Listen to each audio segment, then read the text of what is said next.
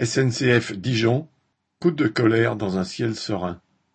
Samedi 19 mars, chez les ouvriers de l'équipement de la brigade de voies de Dijon, les six cheminots qui étaient de nuit ce soir-là se sont mis en grève aussitôt arrivés au travail, bloquant un chantier à trente mille euros. Ce n'était pas arrivé depuis des années, mais c'était la première fois qu'on leur imposait des nuits le samedi, et c'est la goutte d'eau qui a fait déborder le vase. Lorsque le grand chef est venu les voir le mardi suivant, les travailleurs étaient intarissables et ont tout mis sur la table. Leur refus de faire les nuits le samedi, mais aussi tout ce qui ne va pas. Les contrats de travaux des chantiers ne sont plus préparés à l'avance et sont pleins de fautes. Pour que le travail se fasse, les cheminots sont obligés de rattraper les erreurs en permanence. Les petits chefs auxquels ils le signalaient s'en moquent tandis que le grand chef fait semblant de découvrir les problèmes. Les grévistes ont bien compris que ce dernier les prend pour des imbéciles, d'autant qu'il les a volés sur le paiement des heures de nuit.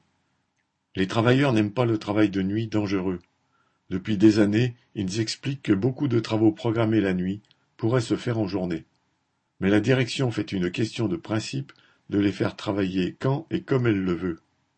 Inquiets, les chefs ont demandé si la deuxième moitié de l'équipe, prévue pour la nuit le samedi 26 mars, serait elle aussi en grève.